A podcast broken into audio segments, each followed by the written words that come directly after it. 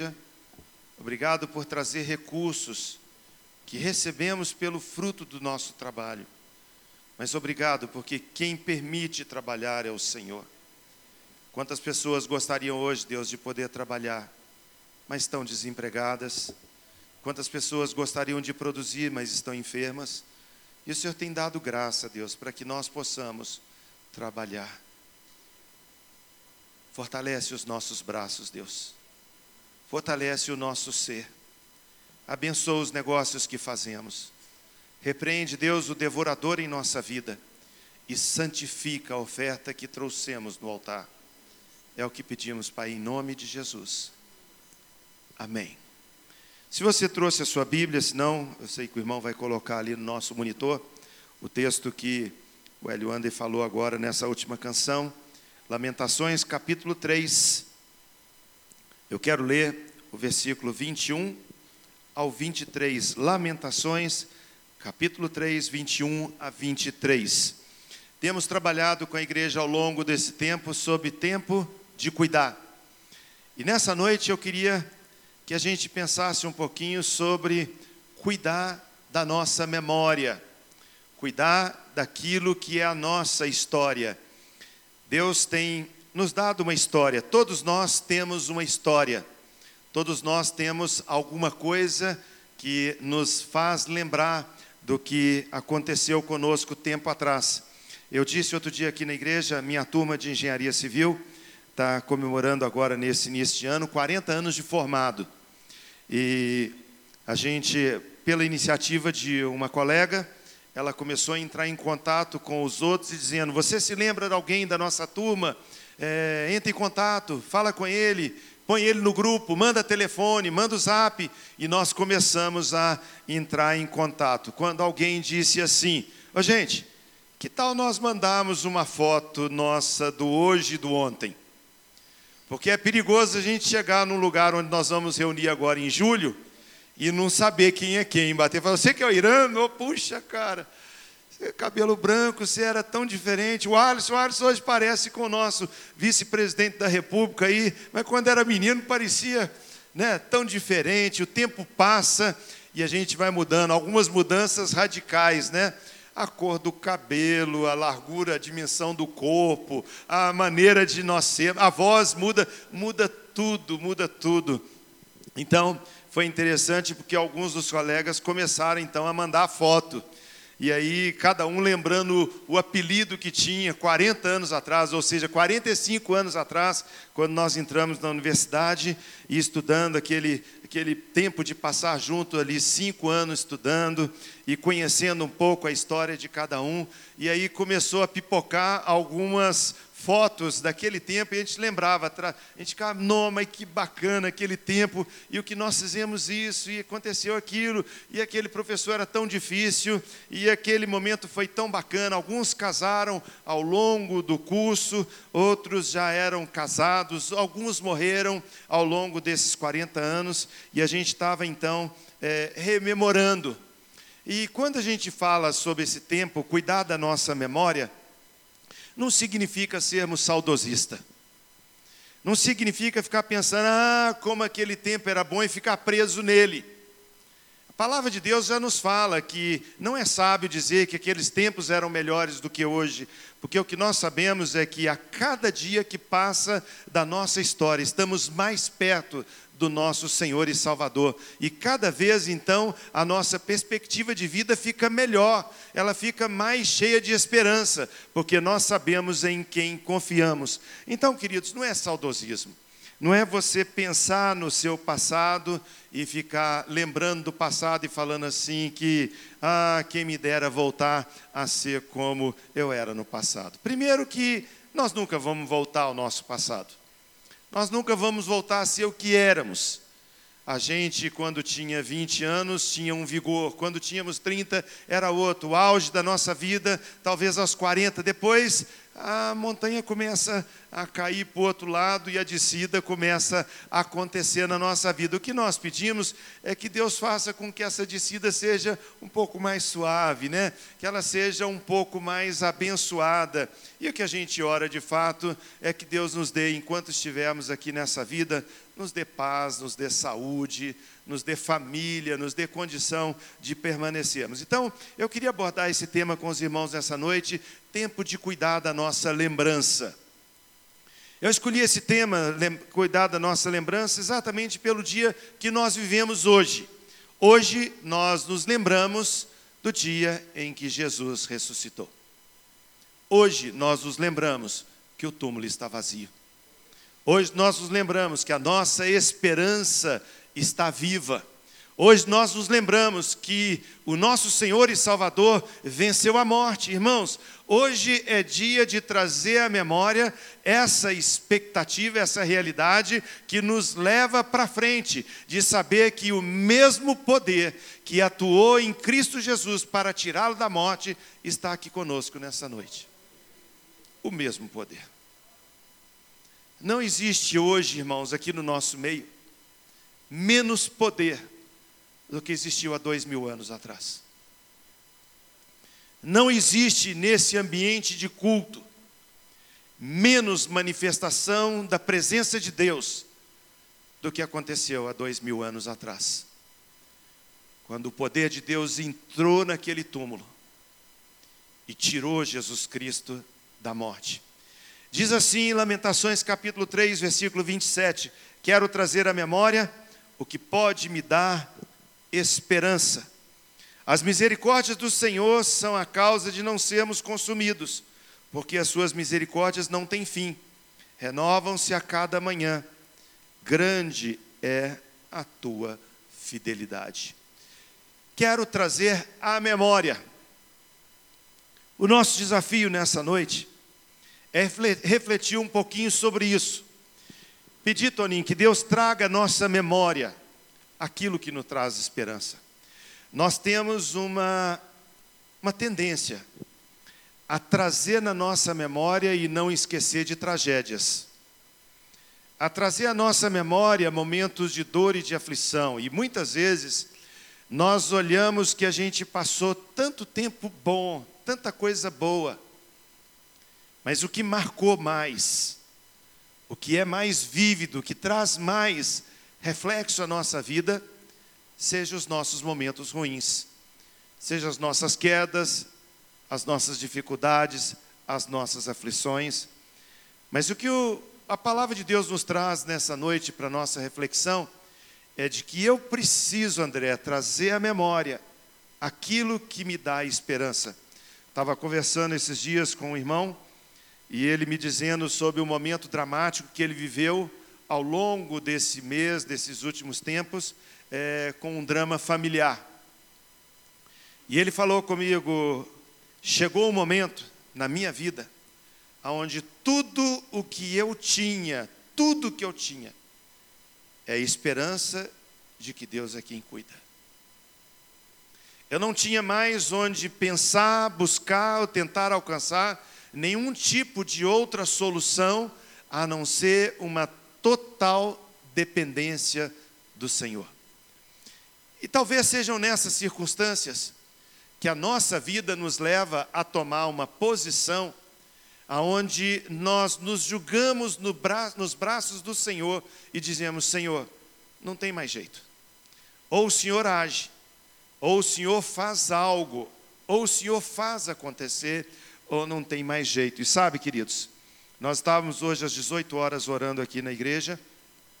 Poucas pessoas vieram como de costume, e eu fiquei pensando sobre essa realidade de por que que nós buscamos tão pouco Deus em oração? Por que, que nós oramos tão pouco? E quando eu comecei a repensar sobre isso, a trazer na minha memória, eu pude lembrar que o tempo que eu mais busquei Deus foi no tempo de luta. O tempo que eu mais acordei de madrugada para chorar diante do Senhor foi quando a luta bateu na minha casa. o tempo que eu mais busquei ao Senhor em termos de clamor, de falar: Deus socorre, Senhor tem misericórdia.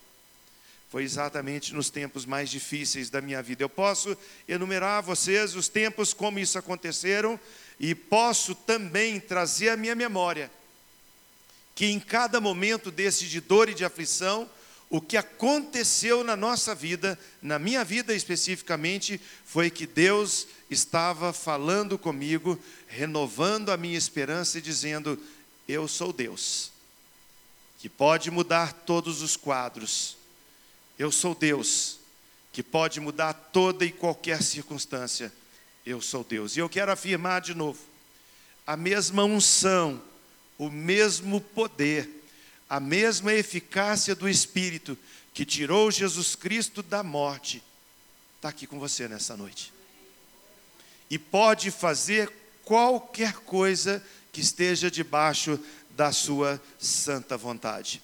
Quando nós pegamos os evangelhos para trazer a, a, reflexão dessa noite sobre o que aconteceu, sobre o que aconteceu nesse dia da ressurreição, a gente pode ver em Lucas capítulo 24 a descrição da ressurreição de Jesus. Eu quero aqui ressaltar dois momentos muito interessantes. Aqui, Mateus 24 diz: Mas no primeiro dia da semana, alta madrugada, foram as mulheres ao túmulo levando os seus aromas que haviam preparado para o sepultamento de Cristo. E encontraram a pedra removida do sepulcro. Mas ao entrarem, não acharam o corpo de Jesus. Aconteceu que, perplexas com essa situação, viram aparecer diante delas dois varões com vestes resplandecentes, dois anjos. Estando elas possuídas de temor, baixando os olhos para o chão, os, os anjos então falaram: Por que vocês procuram entre os mortos aquele que vive? Momento de muita dor, momento de muita aflição, momento de muita angústia, momento de muita frustração no coração daquelas mulheres que estão entrando no túmulo para trazer os aromas, os perfumes, as iguarias que elas tinham para embalsamar o corpo de Jesus. A Bíblia diz que Jesus foi sepultado numa sexta-feira. Quando você lê o texto sagrado, você vai ver que já estava chegando o momento da preparação. O sábado estava para chegar. O sábado estava acontecendo. Chegando o momento de iniciar o sábado, não tinham tempo de fazer o que a religião, o que o costume deles fazia, que era embalsamar o corpo dos seus mortos. A Bíblia diz então que José de Arimateia pede o corpo ao governador, o governador permite, tiram Jesus da cruz, colocam num túmulo perto de onde ele foi, ele morreu, bem perto. Você pode ler no texto sagrado dizendo que Jesus foi sepultado perto de onde estava a cruz não deu tempo de preparar, colocam ele num lençol, colocam um lenço na sua cabeça e o colocam sobre uma pedra, e fecham lá dentro do túmulo, e fecham com uma grande pedra.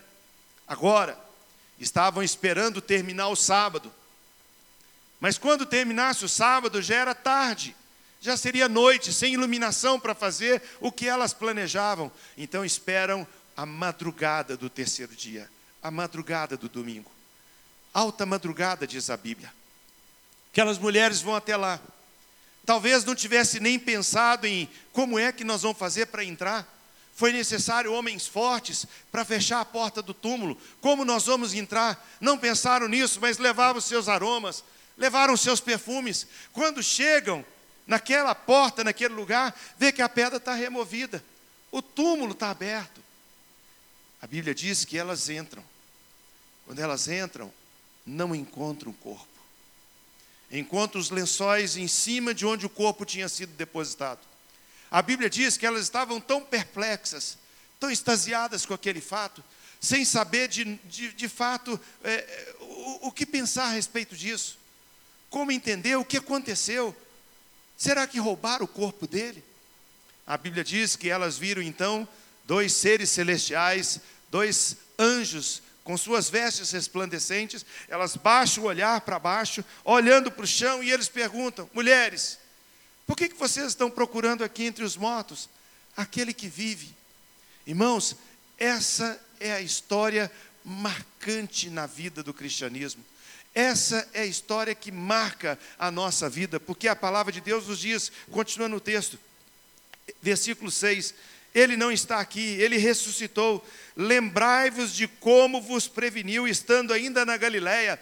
Ele está falando, os anjos estão falando, lembrem, tragam a memória, voltem a pensar no que ele prometeu. Ele disse que esses fatos aconteceriam, ele previu isso antes. Pensem, pense um pouco. Vocês não estão conseguindo raciocinar.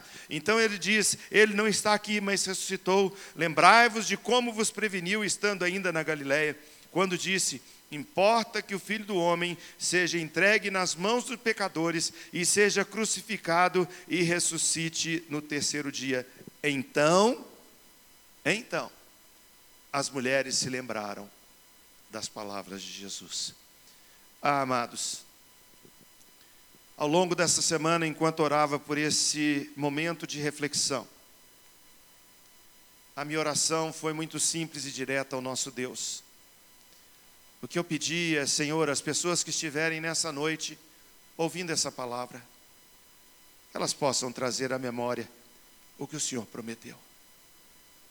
Que elas possam lembrar das tuas palavras. Que elas possam lembrar, trazer à memória aquilo que nos traz esperança. Essas pessoas tinham o conhecimento, mas estavam esquecidas. Essas pessoas tinham uma história, mas se esqueceram. Essas mulheres tinham algo para contar, não daquilo que ouviram falar, mas daquilo que elas mesmas experimentaram, mas a memória delas estava bloqueada pelas circunstâncias.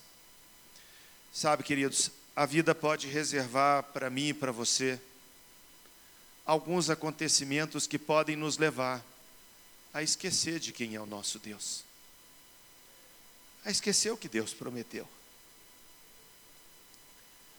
a esquecer que Ele tem poder, a esquecer que Ele nos ama.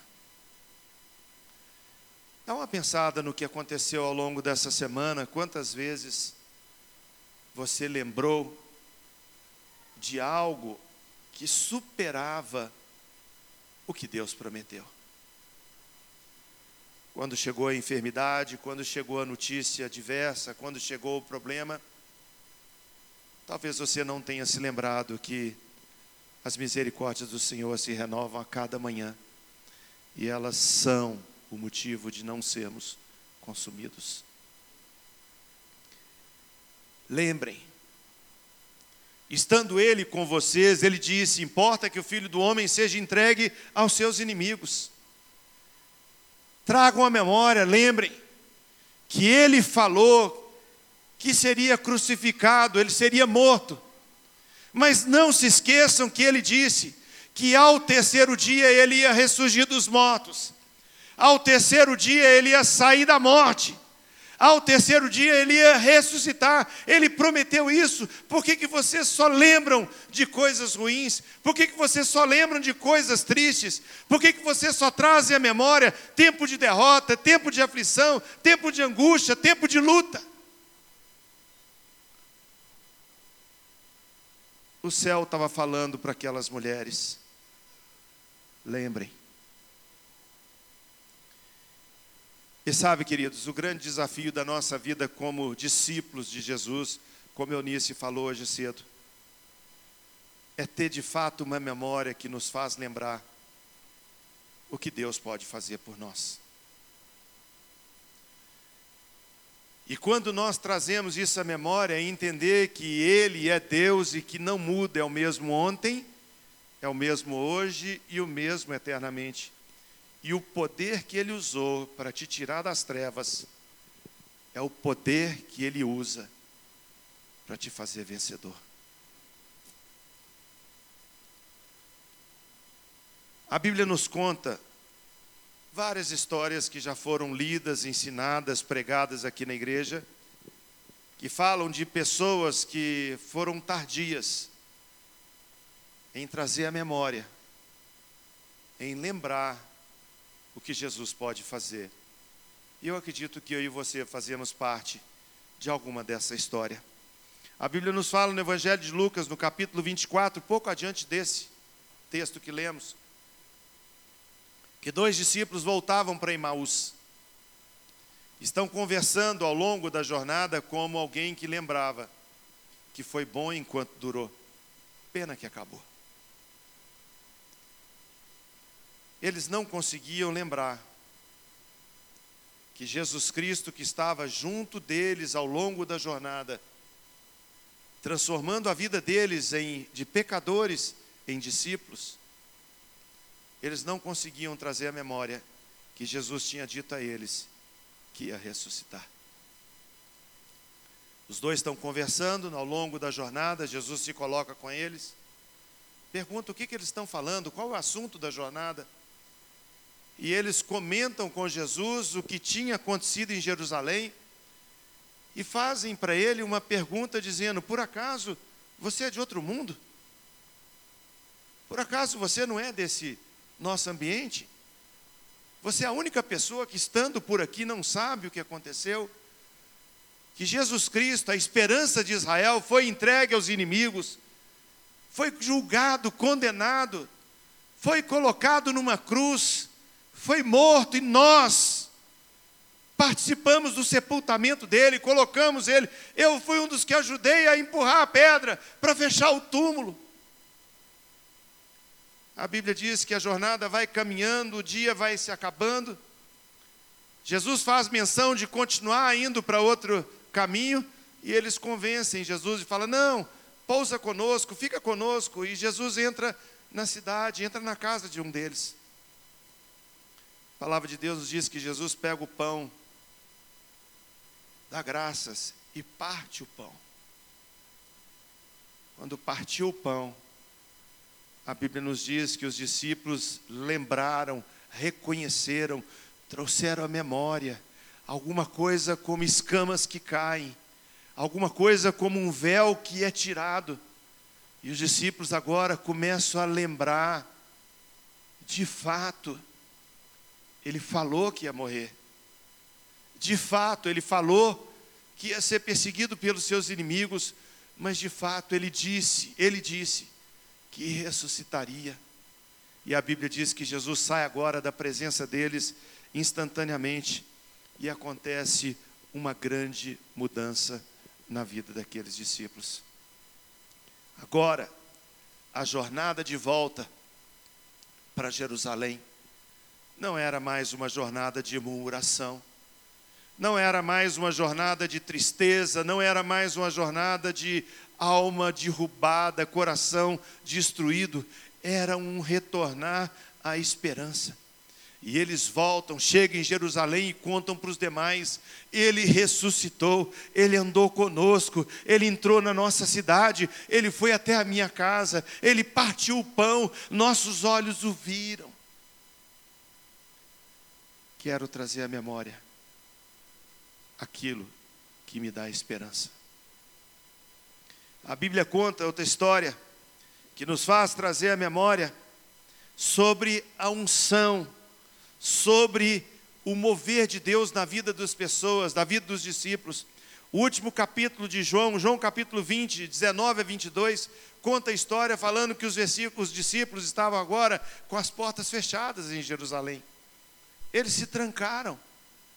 Depois que eles saem do momento do sepultamento, depois que eles saem do momento onde colocam Jesus dentro do túmulo, depois que eles saem daquele momento, agora todos estão voltando para os seus lares, e a Bíblia diz que os discípulos, talvez o núcleo, talvez os doze, talvez os mais próximos, estavam juntos, chorando juntos, lamentando trazendo o seu coração aquela, aquela necessidade de um consolo, de um conforto, trazendo ao seu coração uma palavra de que alguma coisa nova precisava acontecer, mas as portas estavam trancadas, eles estavam com medo dos judeus.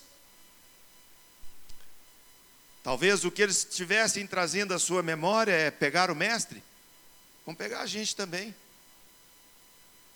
Talvez o pensamento corrente fosse: Irmãos, discípulos, estamos todos correndo risco. O que, que vai ser de nós? Onde vamos esconder? O que, que vai ser da nossa vida quando a Bíblia diz que Jesus entra naquele ambiente ressurreto e fala: paz seja com vocês, e uf, sopra sobre eles o Espírito. Agora, eles saem daquele ambiente de portas fechadas, trazendo na memória que Jesus ressuscitou de fato. Quando você amanheceu hoje, quando você se lembrou que hoje é a Páscoa, quando você se lembrou que a Páscoa foi instituída lá em Êxodo capítulo 12, o pastor Léo, hoje de manhã, estava ministrando no CFM, dizendo sobre Páscoa como festa do Senhor. Festa que significa, no momento da décima praga no Egito, a libertação do povo de Israel, o livramento de Deus do anjo da morte, o início de novos inícios o início de novas oportunidades, novos sonhos, o início de uma nova vida, uma nova chance, o início de tudo. 400 anos escravos no Egito, servindo a Faraó, sendo escravo eles e seus filhos. Agora vem Moisés e dá a eles a instrução do que Deus disse a eles: vocês vão sacrificar um cordeiro vocês vão entrar na casa, se a família for pequena, traz mais um. Vocês vão pegar do sangue do cordeiro, vão espargir nos umbrais das portas. Vocês vão espalhar, vão comer essa esse cordeiro juntos, vão comer prontos. Ninguém vai estar distraído, vai estar todo mundo atento, porque algo novo vai acontecer cajado na mão, lombo cingido, sandália nos pés, estejam prontos, algo novo vai acontecer. Irmão, quando você hoje acordou,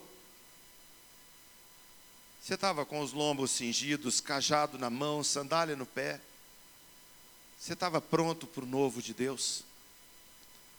Estava pronto para saber que a Páscoa que nós celebramos foi edificada lá no Egito no passado e quando Moisés explica para o povo, diz assim: quando os seus filhos perguntarem o que, que é isso que nós estamos fazendo, que rito é esse, o que, que é isso? Vocês dirão: é a Páscoa do Senhor.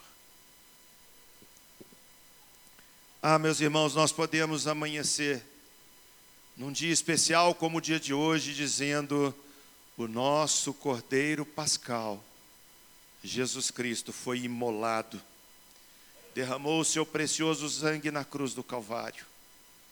Esse sangue que nos purifica de todo o pecado. Mas esse cordeiro, ao terceiro dia, venceu a morte, ressuscitou, está conosco aqui hoje, para novos começos, novos princípios, novas oportunidades. Quando nós lembramos da Páscoa, quando nós cuidamos da nossa esperança, nós entendemos que nós podemos trazer à nossa memória que a unção de Deus, o Espírito de Deus, é soprado, é dado, é distribuído, é derramado sobre a vida de todo aquele que crê. Hoje, hoje é tempo de cuidar da nossa memória, lembrando que Deus restaura também os nossos talentos, nossos dons, nossa vocação ah, você para um pouquinho e pensa, talvez um ano, dez anos, vinte anos, talvez meses, o tempo que você teve o encontro com Cristo, quando você conheceu Jesus Cristo como seu Senhor e Salvador. Aquele momento de choro, aquele momento de quebrantamento, aquele momento onde sozinho no meio da comunidade, chegando à frente ou ficando ajoelhado na sua cama, estando sozinho no seu carro, dirigindo na roça ou em qualquer lugar, quando você abriu o coração para Jesus Cristo e falou: Jesus, entra na minha vida, muda a minha história. Ah, você se lembra com toda certeza para que, que foi que Deus te chamou. Como Eunice falou para as nossas crianças esse final de semana, Deus nos chamou não foi para ser um cristão, Deus nos chamou para ser um discípulo. Ah, você pode trazer a sua memória nessa noite quando você falou com o Senhor: Senhor, eu quero render a minha vida totalmente no teu altar.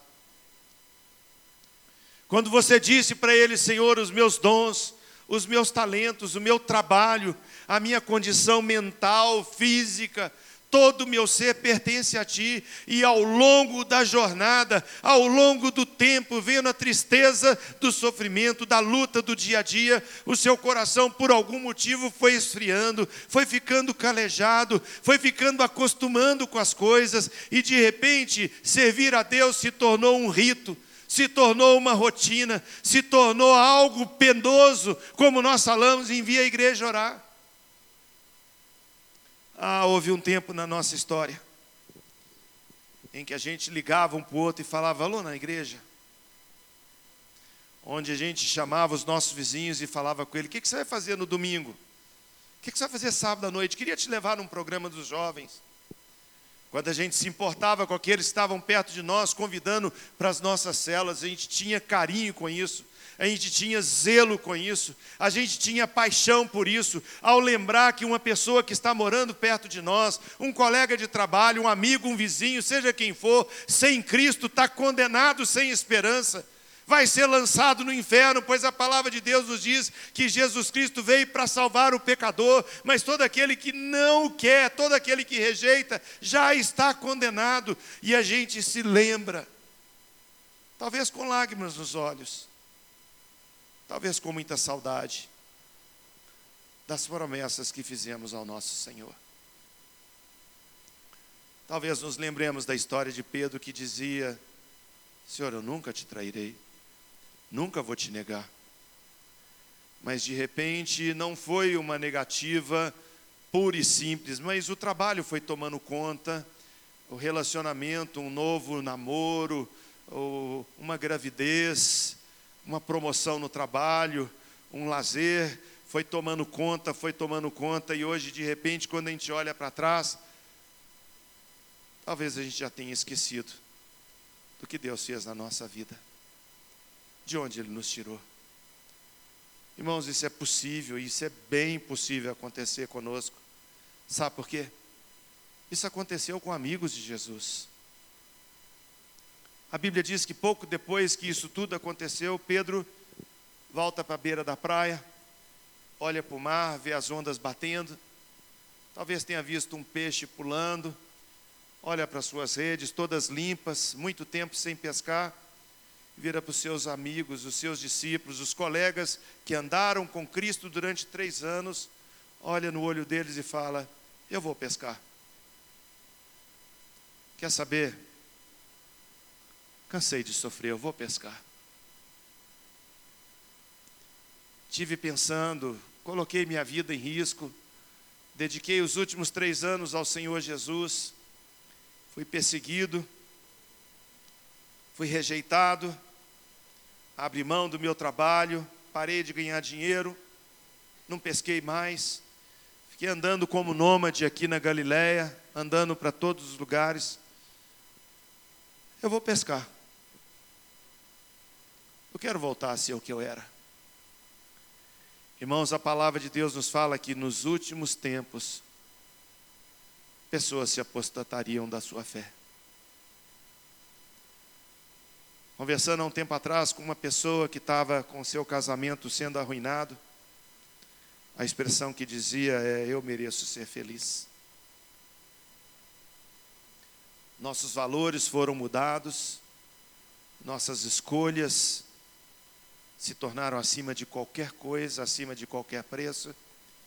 E o que nós dissemos, talvez com palavras um pouco diferentes, foi: Eu vou pescar eu vou pescar. É melhor ser o que eu fui no passado do que continuar vivendo o que eu estou vivendo hoje. Ah, mas a palavra de Deus vem trazer para nós uma reflexão nessa noite que pode mudar a nossa história, irmãos. Quando nós podemos orar a Deus e falar: Senhor, eu quero trazer à memória aquilo que me traz esperança. Quando pessoas vivem essa realidade. Outro dia eu estava conversando com a nossa equipe de pastores, dizendo para eles sobre frustrações do meu coração, sobre desânimos que vêm sobre a gente, sobre incompetência, incapacidade. Sabe o que, que vem na mente, irmãos? Vou pescar.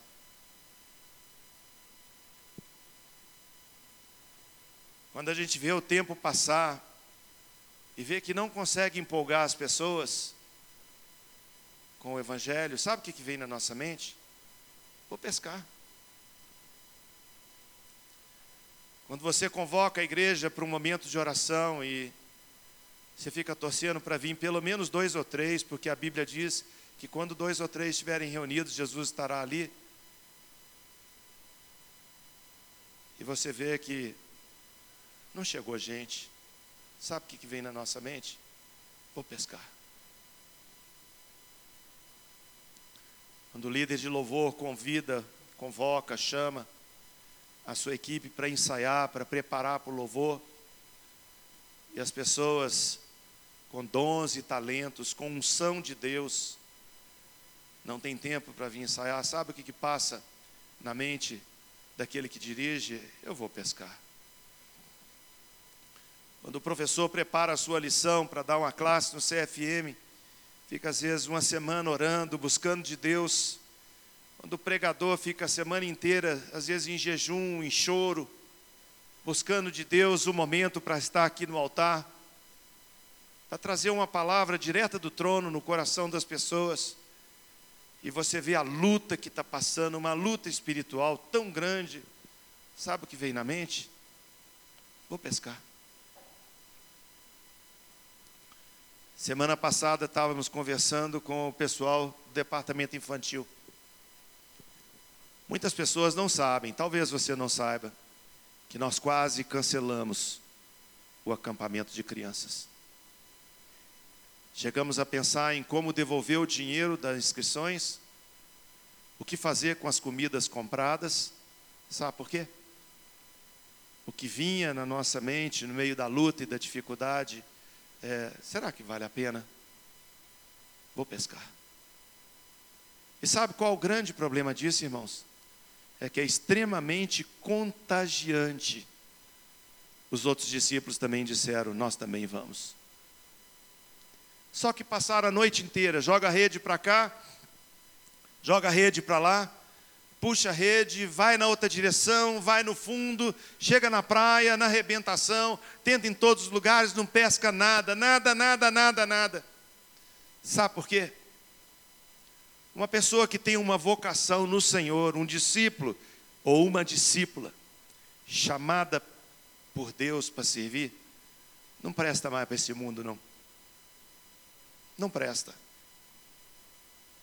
Se Deus tem um chamado na sua vida para ser diácono, professor, servo, pastor, o que for, e você botou a mão no arado e está servindo ao Senhor, e ao longo da jornada você pensar, ah, eu, eu vou voltar a ser o que eu era, sabe o que acontece? Não vai dar em nada, você não presta mais para aquilo. As ferramentas que o mundo usa, as estratégias, os planos do mundo, o pensamento do mundo já não tem mais nada a ver com a gente. Já não sabemos pensar como eles. Já não temos mais as armas que eles usam. O nosso coração já não está mais aquilo que existe, apenas é uma frustração, sabe por quê? O que vem na nossa mente é que ele morreu esquecemos daquilo que ele falou. Presta atenção. O filho do homem vai ser entregue aos seus inimigos. Ele vai ser crucificado, ele vai ser morto. Mas ao terceiro dia ele vai ressurgir dos mortos. Louvado seja o nome do Senhor. Ei, tem alguma coisa aí? Pegaram alguma coisa? Tem algum peixe? Pedro responde: Senhor, Pescamos a noite inteira, não deu nada, o mar não está para peixe, não saiu nada, não reconhece, não sabe quem está na praia conversando. E Jesus fala com eles assim: pega a rede, joga do outro lado. A Bíblia diz que pegaram 153 grandes peixes. A despeito disso, a rede não rompeu. Sabe por que, que rede de Deus não rompe? Porque é dele.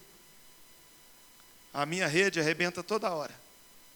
A rede do Senhor não arrebenta. Começaram a juntar força quando João fala: é o Mestre, é o Senhor, é Jesus. A Bíblia conta que Pedro estava seminu, pescando a noite inteira. Ele cinge a sua roupa, se joga no mar e chega na presença do Senhor. Quando ele chega na presença do Senhor, eu fico pensando: o que Deus estava trabalhando na mente daquele homem para trazer à memória aquilo que dá esperança. Pedro, você me ama? Senhor, o senhor sabe que eu te amo, mas na mente dele deve ter vindo: eu neguei Jesus a primeira vez. Pedro, você me ama?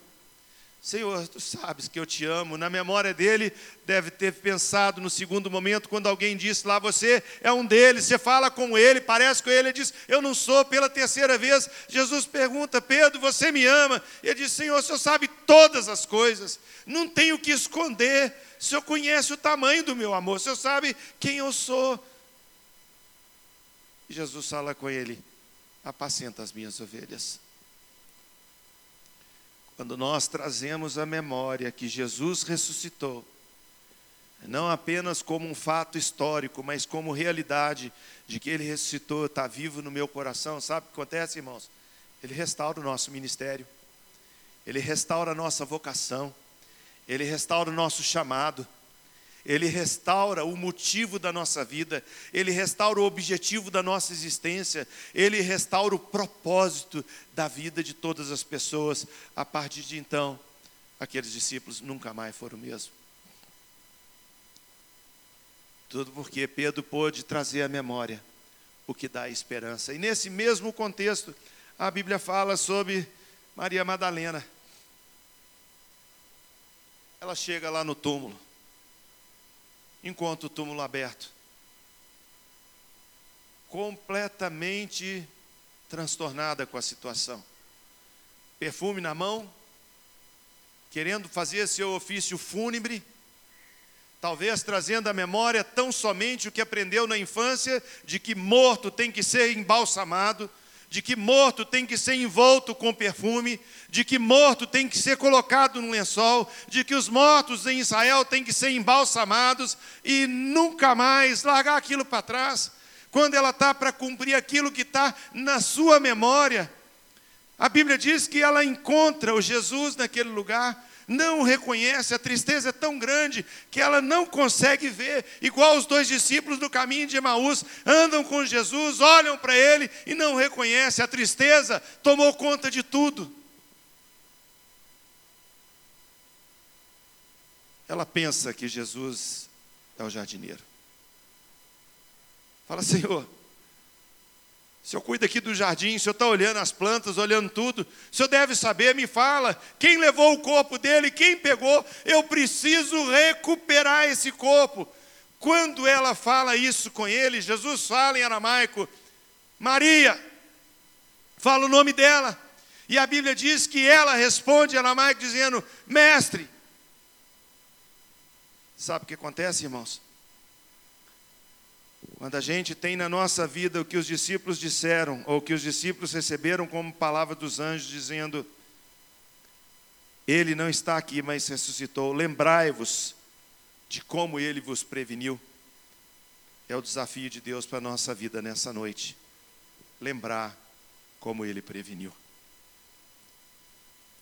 Sabe o que, que ele prometeu? Estaria com você todos os dias, até a consumação do século. Sabe o que, ele prometeu? Que você teria autoridade espiritual. Sabe o que ele prometeu? Estar conosco todo o tempo, nos capacitando. Sabe o que ele nos prometeu? Paz. Sabe o que ele prometeu para mim e para você? Vida eterna. Sabe o que ele prometeu? O Espírito Santo da promessa para entrar na nossa vida e fazer toda a diferença, nos transformar em simples mortais, em eternos vencedores em Cristo Jesus. Mas infelizmente nós estamos com a nossa mente voltada para um defunto atrás da pedra. A ficha ainda não caiu. Por que vocês buscam entre os mortos aquele que vive? Ele não está aqui, mas ele ressuscitou. lembrem daquilo que ele já preveniu. E o versículo 8 diz: Então se lembraram das suas palavras, e voltando do túmulo, anunciaram todas essas coisas aos onze e a todos os mais que com eles estavam. Eram Maria Madalena, Joana e Maria, mãe de Tiago. Também as demais que estavam com elas confirmaram essas coisas aos apóstolos. Tais palavras lhes pareciam como um delírio. Essas mulheres estão loucas. E não acreditaram nelas. Pedro, porém, levantando-se, correu ao sepulcro e, baixando, nada mais viu senão os lençóis de linho e retirou-se para casa, maravilhado com o que tinha acontecido. Quero trazer à memória o que nos dá esperança. Que as misericórdias do Senhor são a causa de não sermos consumidos e que as suas misericórdias não têm fim. Curve a sua cabeça, feche os seus olhos e traga à sua memória o que Deus já fez na sua vida.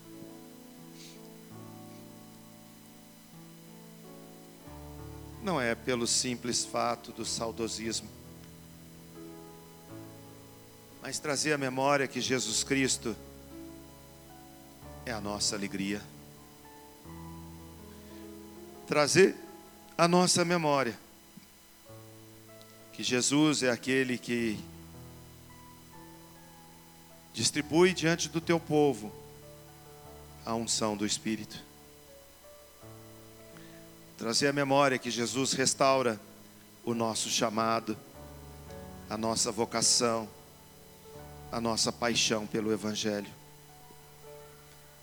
Trazer a nossa memória e cuidar dos nossos pensamentos, lembrando que Jesus restaura a nossa própria identidade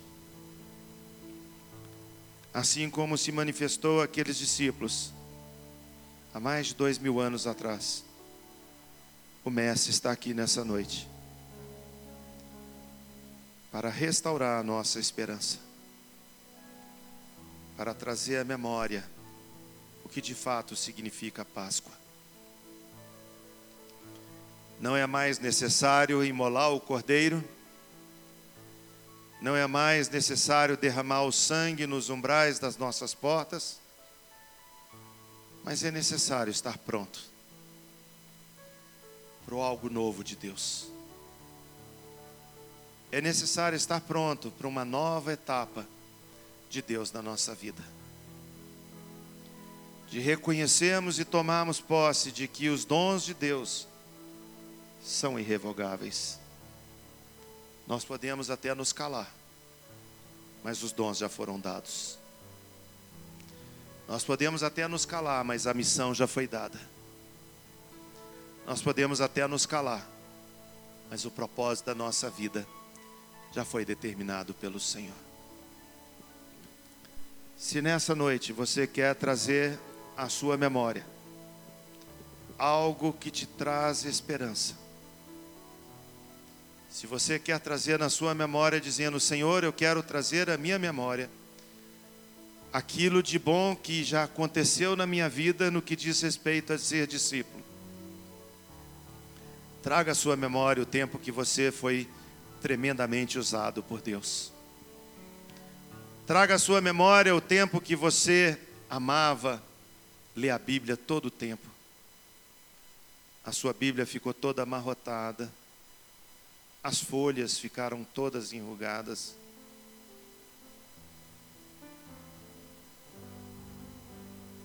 Existia um lugar de oração. Às vezes que você separava para ir no monte buscar a face do Senhor. Traz à sua memória aquele tempo que você era acordado por Deus nas madrugadas para buscar a face dEle. Traga a sua memória a paixão que você já teve de falar de Cristo para alguém. Não deixe a sua memória ser invadida nessa noite por outras coisas que não seja aquilo que te traz esperança. Peça a Deus para te fazer lembrar tudo que Jesus disse a seu respeito. Há um tempo atrás, um profeta, uma profeta, num culto, ou sozinho, brotando lá no seu interior, veio uma palavra. E Deus disse a seu respeito. Mas você tem a impressão que o tempo passou e não aconteceu. Você tem o sentimento de que a palavra não era para você, mas para outro.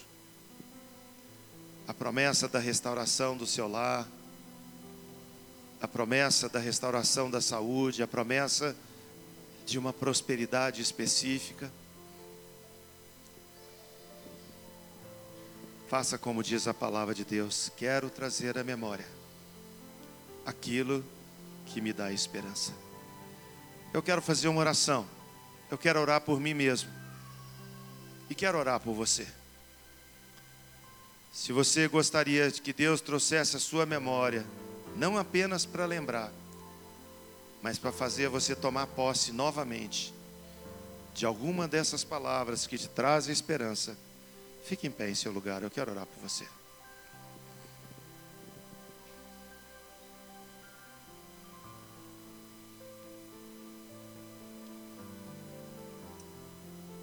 Põe a mão no seu coração. Diga para Deus nessa hora: Senhor, está vindo a minha memória aquela palavra específica a meu respeito. Está vindo à memória, Senhor, aquilo que foi falado a meu respeito, aquilo que o Senhor disse para mim. Estou trazendo à memória, Senhor, aquilo que a tua palavra diz a meu respeito. E em nome de Jesus Cristo, eu quero que o Senhor venha abrir os meus olhos, abrir o meu entendimento, meu conhecimento, meu intelecto, mas acima de tudo, abrir meu coração. Restaura, Senhor. Tua palavra nos diz que o Senhor não faz acepção de pessoas. Como o Senhor restaurou os nossos primeiros irmãos da igreja primitiva, restaura a minha vida. Restaura a nossa comunidade. Restaura a IMC, Senhor. Restaura a célula da nossa casa que já tivemos. Restaura a reunião que participávamos ativamente. Restaura, Deus, a alegria de ser servo. Restaura a alegria de ser discípulo. Restaura, Deus, no meu coração a paixão pelo perdido. Restaura, meu Deus, a comunhão que outrora tivemos com o Espírito Santo. Restaura nessa noite, Deus ao sairmos desse ambiente, retornar para nosso lar. Leva-nos debaixo dessa palavra eficaz, a tua palavra, e livra-nos do mal. E que o amor de Deus, o nosso Pai, a graça, maravilhosa graça, que foi revelada em Cristo Jesus na cruz do Calvário, e o poder do Espírito Santo que tirou Jesus da morte, e fez com que ele ressuscitasse, e que está presente, habitando em nosso coração e tendo todo domínio e autoridade, que esse poder espiritual seja conosco, hoje e sempre. Amém. O Senhor te abençoe e te guarde. Tenha uma semana de vitória. De segunda a sexta, sete horas da manhã. Tem gente orando na igreja, vem orar também. O cafezinho no salão social não é mais na entrada. Tenha uma semana de bênção.